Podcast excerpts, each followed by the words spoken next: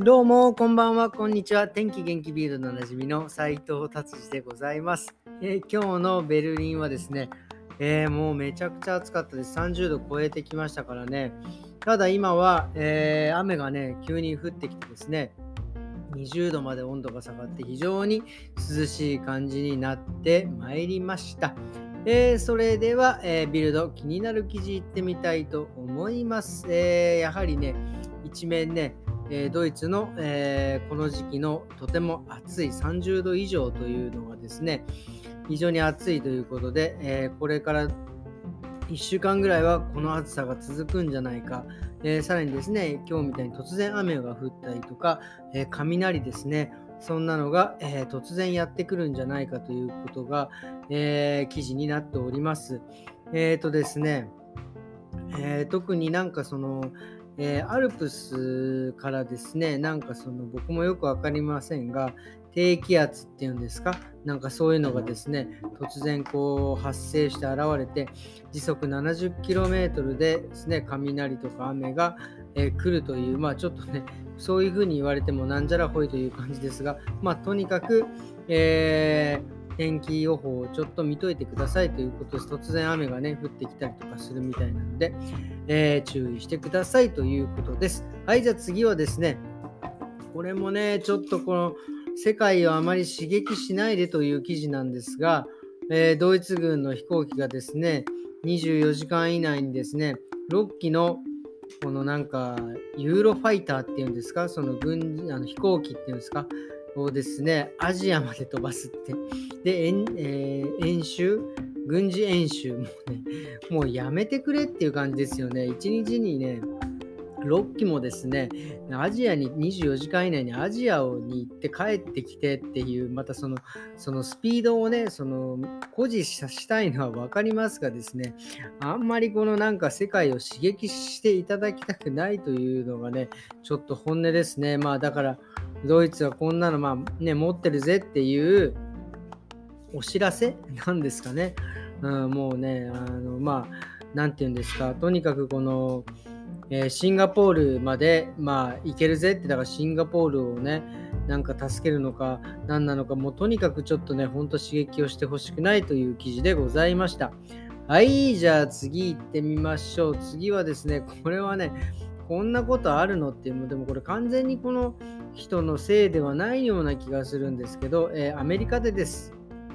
ね、えー、まあなんかね、家を購入した方がいたんですが、なんかこれはね、これ彼女のエラーではないと思うんですけど、えっ、ー、と、まあなんか家をね、これクリックで買うっていうのもちょっとおかしい。まあなんかいろいろ家を買うときに申し込みをするときにですね、パソコンで申し込みしたらしいんですけど、まあコピペってあるじゃないですか。文章をコピーしてでペーストするっていうので、えー、それをなんかその、えー、とな申請するときにコピペをしたらしいんですけど、それのエラーでですね、1個の家を買う予定だったのがですね、84個も家買っちゃったって。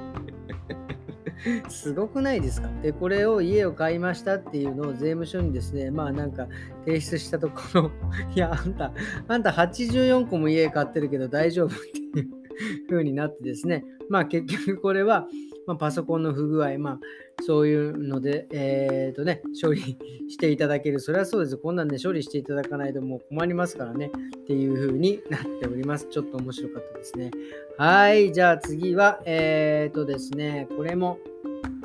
ちょっとどうなのかなっていう記事でございます。えー、車でですね、まあ今 EV、まあ、電気車かがね、やっぱりこう少しずつ売れ始めてきた。ただね、やっぱりそのいまいち伸びないというのもですね、えー、電気をですね、結局そのどこで充電すればいいのか、その充電するステーションが少ないということと、充電するのにやっぱり時間がとってもかかる。で特にヨーロッパはですね、陸続きでその高速道路がつながってるんですね、もう本当に僕ら素人でも1時間4時、1日に4時間とか6時間、ね、600キロ、まあ1000キロまではいかないけど、やっぱりね、好きな人は1000キロ走っちゃうぐらいな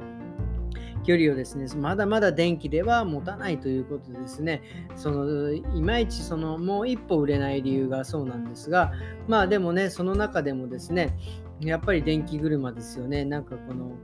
大きい画面がミヨーンと出てきてですね、その後部座席にね、出てきてですね、そこでですね、ストリーミングで映画を楽しめる。もうネットフリックスですよね。もうネットフリックスはですね、もうここにもこう、どんどんね、車会社と提携してですね、例えばなんか充電してる間にビデオを見るとか、充電中にビデオ見てる。これね、まあまあね、その充電しながらストリーミングするっていうことなんでしょうけど、こういうこととかですね、どんどんどんどんこう進んででですね、えー、行くということが、えー、もう本当に、えー、可能になってきた。まあね、だからさっき言った点がですね、ちゃんと解消できればですね、もちろんその電気、まあ、CO2 は出ませんが、結局その電気はどうやって、え作るんじゃっていう話になりますんでね。まあ僕はね、まあ正直自分の意見としてですね、まあ EV はね、まあそこそこなんじゃないかなっていうような感じになります。まだ水素車、まあ、水素車もね、爆発したら危ないですからね、えー、まあ、これもね、どうなるのか、まあ、でも僕は EV はね、ちょっと、えー、まあ、テスラの独り勝ち、まあ、テスラもだんだんなくなっていくんじゃないかなっていうふうには、えー、見ております。ということで、えー、今日はですね、こんな感じで終わりにしたいと思います。今日ね、あの久々にですね、え私、え働きました。久々ね、ほんとね、